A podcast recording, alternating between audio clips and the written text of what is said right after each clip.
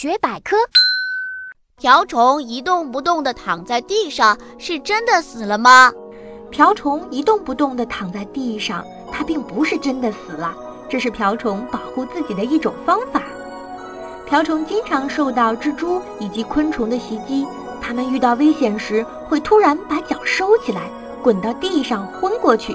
或者吐出一种黄色的、味道难闻的水，让敌人拿它毫无办法。瓢虫一动不动，看起来像死了一样。可过了一会儿，瓢虫就可以恢复过来，继续爬了。